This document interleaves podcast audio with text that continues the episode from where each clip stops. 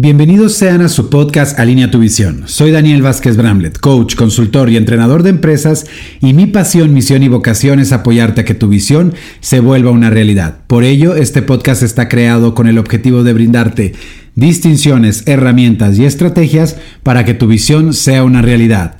Estamos a punto de arrancar, así que listos. Esto es Alinea tu visión con Daniel Vázquez. Bienvenidos sean a su podcast. Coach, consultor y entrenador de empresas. Y mi pasión, visión y vocación es apoyarte a que tu visión se vuelva una realidad. Esto es Alinea tu visión con Daniel Vázquez Bramlett.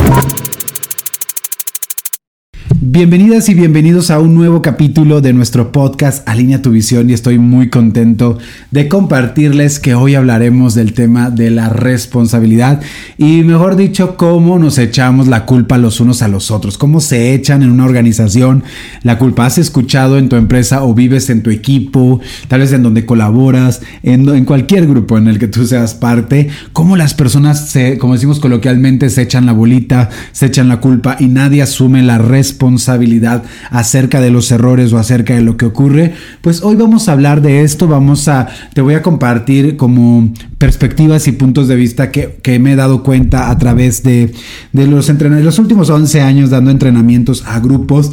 Que, y que siempre, fíjate, les comparto esto, me, me, preguntan muchas veces, oye Daniel, ¿solo te pasa en esta empresa? Me dice algún dueño o director, ¿solo habías visto en esta empresa que se eche la, la culpa a la gente, que no se responsabilice? Y le digo, no, en cada una de las empresas en las que he trabajado me he encontrado con este contexto, con esta mentalidad o simplemente con este vicio que se ha generado acerca de echarse la culpa el uno al otro. Y, y no significa que en los equipos o en las organizaciones, organizaciones no haya personas responsables. Pero es algo interesante ver y observar que sigue habiendo esta manera de pensar, esta manera pues de, de, posicionarnos frente a lo que hacemos y lo que somos en nuestra vida y en nuestra función, en nuestro puesto o en lo que nos dedicamos. Ya seas que sean, seas emprendedor, porque mira, pasa hasta cuando con los clientes, ¿no? Si un producto llega mal, entonces decimos, no es mi culpa, es que fue culpa del distribuidor, es culpa de, del, del transporte, ¿no? De DHL está feta por lo que sea que ocupe. O sea, siempre buscamos echarle la culpa a alguien más. ¿Y qué habla eso de nosotros? Entonces, esto, cuando estamos echando la culpa a los demás, ya sea hoy, y quiero que hagas esa introspección, cómo tú le echas la culpa a alguien o algo más de lo que hoy estás viviendo en tu vida, de los resultados que estás teniendo, o frente a otras personas culpas a alguien más, culpas a algo más, en vez de asumir la responsabilidad. Entonces, esto es un indicador justamente de una falta de responsabilidad y liderazgo en el contexto ya sea personal o de equipo. Y hoy vamos a hablar de eso. Yo les compartía a los directivos, a líderes, a unas empresas, eh, justamente por qué hoy en las organizaciones se vive tan fuerte este tema de echar la culpa a otros. Y fíjense que qué es lo contrario. Si, si ponemos, partimos de, ok, si hoy vemos un equipo que se echa la culpa a los unos a los otros, ¿qué sería lo diferente? ¿Qué sería un contexto diferente? Pues un contexto diferente es donde las personas asumirían la responsabilidad de sus errores acerca de las consecuencias y harían algo para transformar eso, para tomar conciencia, lograr un aprendizaje y hacer algo diferente. Y hasta cierto punto resarcir el daño del error que han cometido, sabiendo que, que es un aprendizaje, que no es una minorización, que es una no es una desvalorización, sino simplemente es parte del proceso del crecimiento, de aprendizaje de la adultez. Eso sería lo contrario, pero ¿por qué hoy no vivimos eso en las organizaciones? Y lo, ven, lo yo lo vi o lo veo desde esta manera.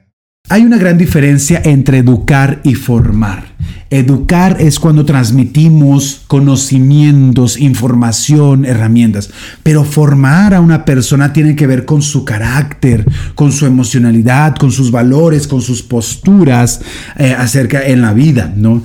Entonces, pasamos con un desplazamiento, fíjense, le hemos pasado la bolita a otras instituciones, a otras personas en el tema de formar. Y no, no quiero eh, que, me, que malentiendan, no todo líder, fíjense, todo líder de hecho, cuando hay un respeto, como lo dice John C. Maxwell en, en su libro de las 21 leyes irrefutables de liderazgo, una de ellas es la ley del respeto y el respeto justamente se gana cuando nosotros formamos a la gente, ¿no? Cuando le creamos valor a las personas es uno de esos elementos para generar la influencia y el respeto en otros. Entonces, un líder sí forma a otros, busca formar más líderes, por ejemplo, y, es real, tomamos esa postura, pero ¿qué pasa? ¿Qué pasa desde los inicios? Hoy en día he visto, eh, porque he tenido la oportunidad de, de entrenar escuelas, universidades, y muchas veces los directivos, académicos, profesores dicen, es que los padres creen que es nuestra responsabilidad formar, no han, nos han pasado la batuta de la formación de sus hijos, cuando a nosotros nos toca educar. Y, los hijos deberían de llegar ya formados con ciertos valores y principios y de ponerlos en práctica con, con las personas, ¿no? Y entonces dice, ¿en qué momento los familiares, fíjese, ahora pagan una escuela o mandan a sus hijos creyendo que ahora es responsabilidad, es decir, le echan la culpa, le ceden la responsabilidad a la escuela de formar la responsabilidad. Entonces, cuando unos padres no son responsables, no son congruentes con su liderazgo, con este, esta, estas responsabilidades y obligaciones de padres, y se las transmiten a otros, se las pasan a otros, o simplemente en sus actos día a día le están enseñando ese contexto de falta de responsabilidad, imagínate, se lo pasan a las escuelas. Luego tenemos que otras instituciones, pueden ser instituciones religiosas como las iglesias o etc., que les pasan, les pasan la responsabilidad. Es decir, también se le ha cedido a las instituciones religiosas o espirituales la responsabilidad de formar a las personas. Pero ¿qué pasa cuando tanto en las escuelas o en estas instituciones hay un contexto de incongruencia? Hay violencias, no hay responsabilidad, los profesores no asisten, no asumen esta responsabilidad formativa, educativa, donde también están, yo lo veo en el contexto oaxaqueño, ¿no? Como un alumno donde los padres envían a la escuela a formar a sus hijos, pero en la misma escuela su profesor no asiste a clases, no tiene una vocación de enseñanza, está en movimientos sindicales, no dan clases tres semanas, un mes, que eso lo vivimos en este contexto oaxaqueño, tal vez no ocurre en, en tu ciudad, en tu estado, en tu país. Pero cuando vemos líderes de instituciones, gobierno, eh, eh, eh, escuela, educativos, espirituales, que hay una incongruencia, pues justamente también se pasa la bolita a otra institución que son las empresas, porque donde pasan más tiempo las personas en su, en su nivel, pues ya adulto, de adolescencia, adultez, jóvenes adultos, adultos, donde pasan más tiempo es en las empresas. Entonces, ¿qué pasa cuando justamente llegan a, a una empresa y, vienen desde un contexto escaso, faltante de este contexto de responsabilidad, de asumir la responsabilidad, donde no la han podido vivir, sentir, sino todo lo contrario, donde se echan la culpa. Pues justamente, ¿qué va a pasar? Que en la empresa, fíjense, y ahí viene uno de los puntos muy importantes. Si en la empresa, si en la empresa en la que están o en donde sea, no hay un contexto de congruencia, porque si ellos vienen de un contexto de incongruencia total, de incongruencia total y llegan a una empresa donde también hay una incongruencia, donde las reglas no se sostienen, donde la palabra no tiene valor, donde le han prometido algo al momento de contratarlo y no se cumple al momento de ya estar dentro de la empresa, donde las reglas se les pone a unos, se les, es decir, se les ponen las sanciones a unos y a otros no, donde no, hay una igualdad, no hay una equidad y donde justamente también los directivos no asumen sus errores, que ahorita voy a hablar de eso. Eh, ¿Qué pasa? que justamente cuando, y, no importa, no, no, es solo el líder, ¿eh?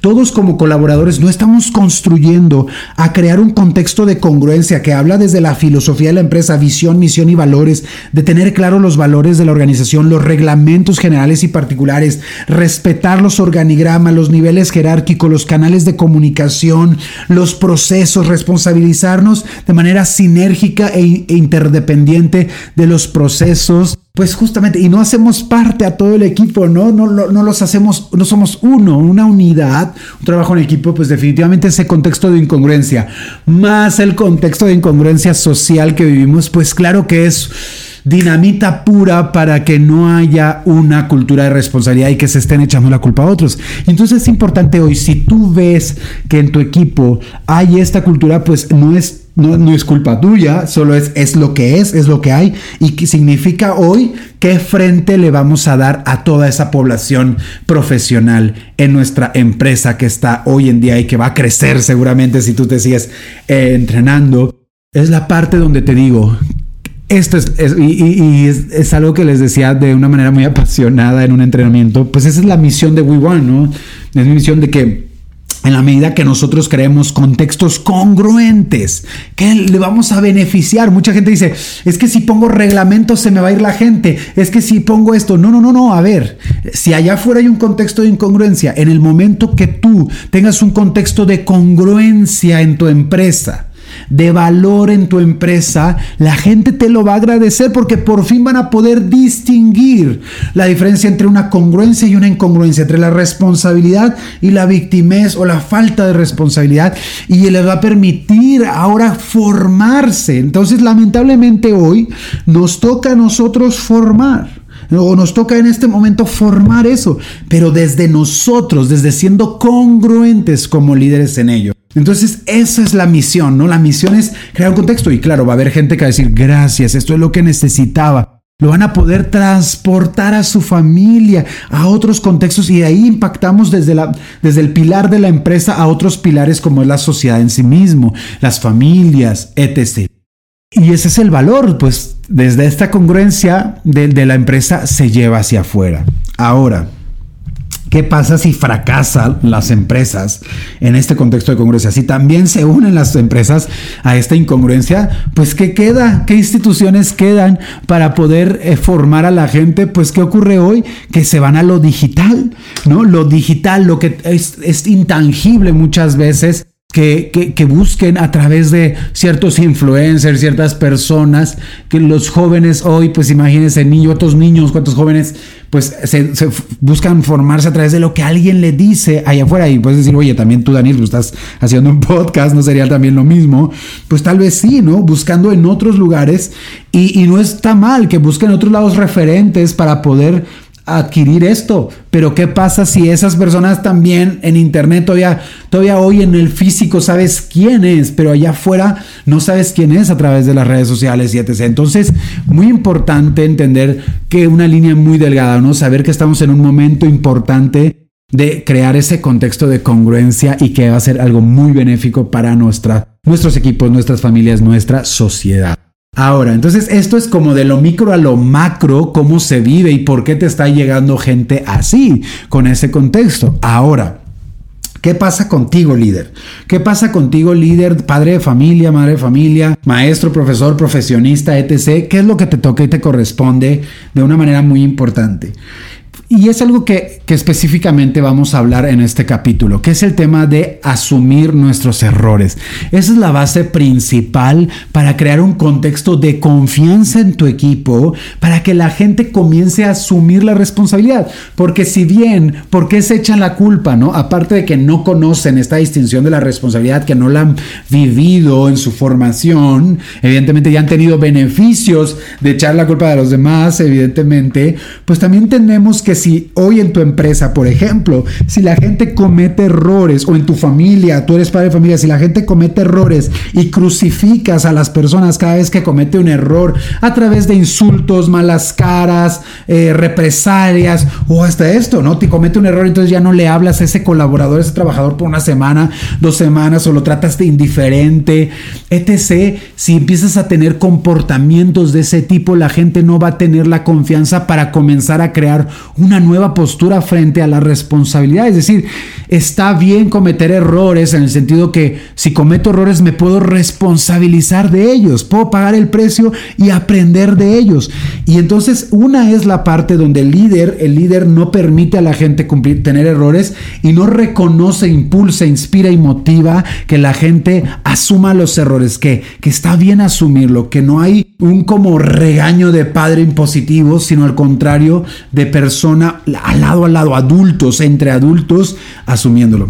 Y por otro lado también, tú como líder, ¿qué pasa, no? Yo les decía un ejemplo, ¿no? Cuando un dueño, un líder, un jefe le dice a una persona, oye, o cualquier persona le dice a otro, oye, por favor puedes hacer esto, este es el ejemplo tal cual, ¿no? Le decir, oye, este, por favor dile a Juanita que vaya a recoger esto.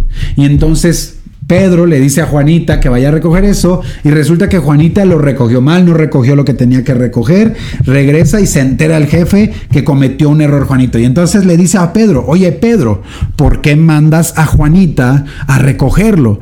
Y dice, pero si usted me dijo que le dijera a Juanita. Y dice, yo no te dije, yo no me acuerdo y lo regaña, lo confronta por ello. Y le dice, todavía hubieras mandado a, a Alicia, por decir algo, ¿no? Entonces, que Alicia sí es una persona responsable. Entonces, muchas veces, ¿cuántas veces los líderes dan instrucciones que pueden ser erróneas y no asumen el error.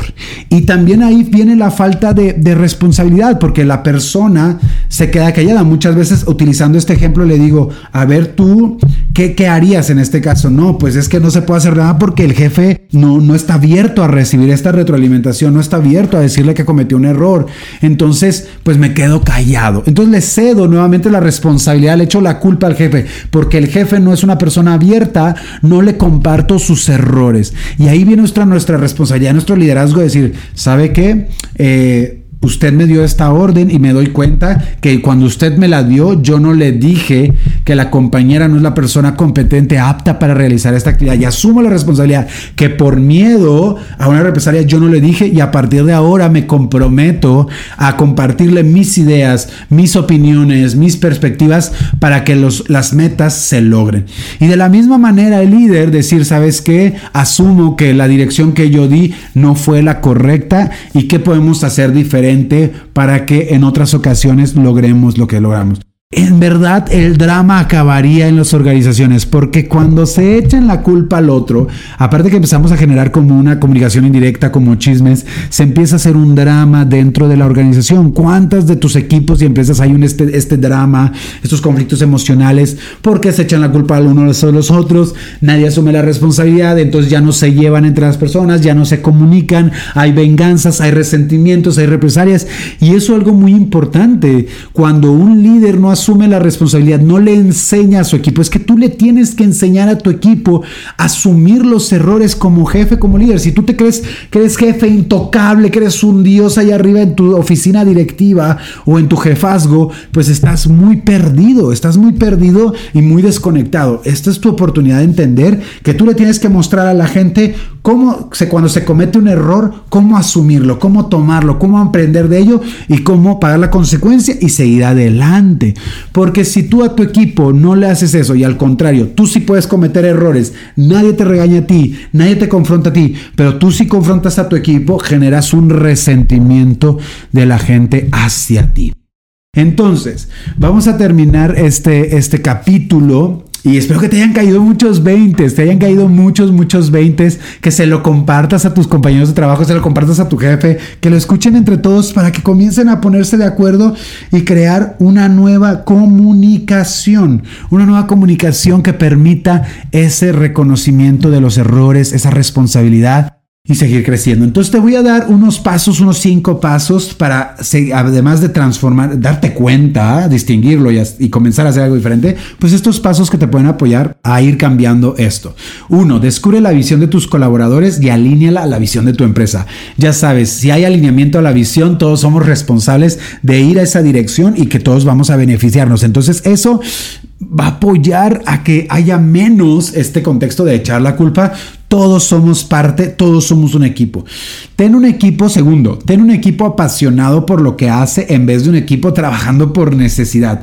Eso me he dado cuenta. Cuando hay gente apasionada por lo que hace, híjole, se vuelve mucho más responsable porque cuida su trabajo, ama su trabajo y asume eso por su crecimiento. Cuando es por necesidad, la verdad es muchas veces hay gente frustrada en un trabajo que está haciendo por necesidad, evidentemente no está haciendo lo que le apasiona y eso tiene un gran impacto y hay un aumento de este contexto de echar la culpa. Tercero, crea una cultura donde exista la confianza de compartir los errores. Al escucharlos, no reprendas. Cuando escuches que alguien tiene un error, no reprendas inmediatamente. Escucha y guía a las personas para que asuman la responsabilidad y aprendan de sus errores. Ese es un punto sumamente clave. Cuarto punto, trabaja en una cultura de objetivos y metas. Realiza métricas y evaluaciones para reconocer su desempeño. También tiene que haber este incentivo. Cuál es la parte positiva de reconocer, de aprender y de crecer. Entonces, métricas y evaluaciones. Hay mucha gente que no le gusta ser medible, ¿no? Que lo midan, pero lo que no se mide no se puede mejorar y siempre es muy importante con hechos, hechos, hechos, no interpretaciones, porque muchas veces confrontas a las personas sin tener los hechos, solamente con interpretaciones vagas. Y quinto, y eso te toca sumamente, todos te tocan a ti, pero este que lo estás escuchando, sé congruente con las reglas y políticas de la empresa. Aplican a todos, te aplican a ti también. No por ser el líder, el jefe, puedes decir a mí no se me aplica. Al contrario, tú tienes que ser fe, ejemplo de esas reglas y políticas para construir justamente ese nuevo contexto. Así que si está pasando esto en tu equipo, ya te di estos puntos, estos pasos para, para trabajarlo y pues también te invitamos a ser parte de los entrenamientos de We One. Eh, tenemos entrenamientos sin costos, tenemos entrenamiento de alineamiento a la visión nivel 1, nivel 2, que te van a apoyar a forjar todo este contexto desde los pilares y desde las bases hasta sus procesos y el contexto y el ambiente laboral. Así que muy recomendado para ti. Eh, no importa si no tienes una empresa, tienes un trabajo, tienes una profesión, este entrenamiento es para todos, para todos desde una pequeña hasta una empresa gigante o también si eres profesionista, estudiante, esto es para ti. Ama de casa, es para todos, es para todos. Muchas gracias por estar con nosotros. Recuerda seguirnos en nuestras redes sociales. Comparte este capítulo de podcast y aquí está tu coach Daniel Vázquez Bramlett para apoyarte a que tu visión se vuelva una realidad. Hasta la próxima.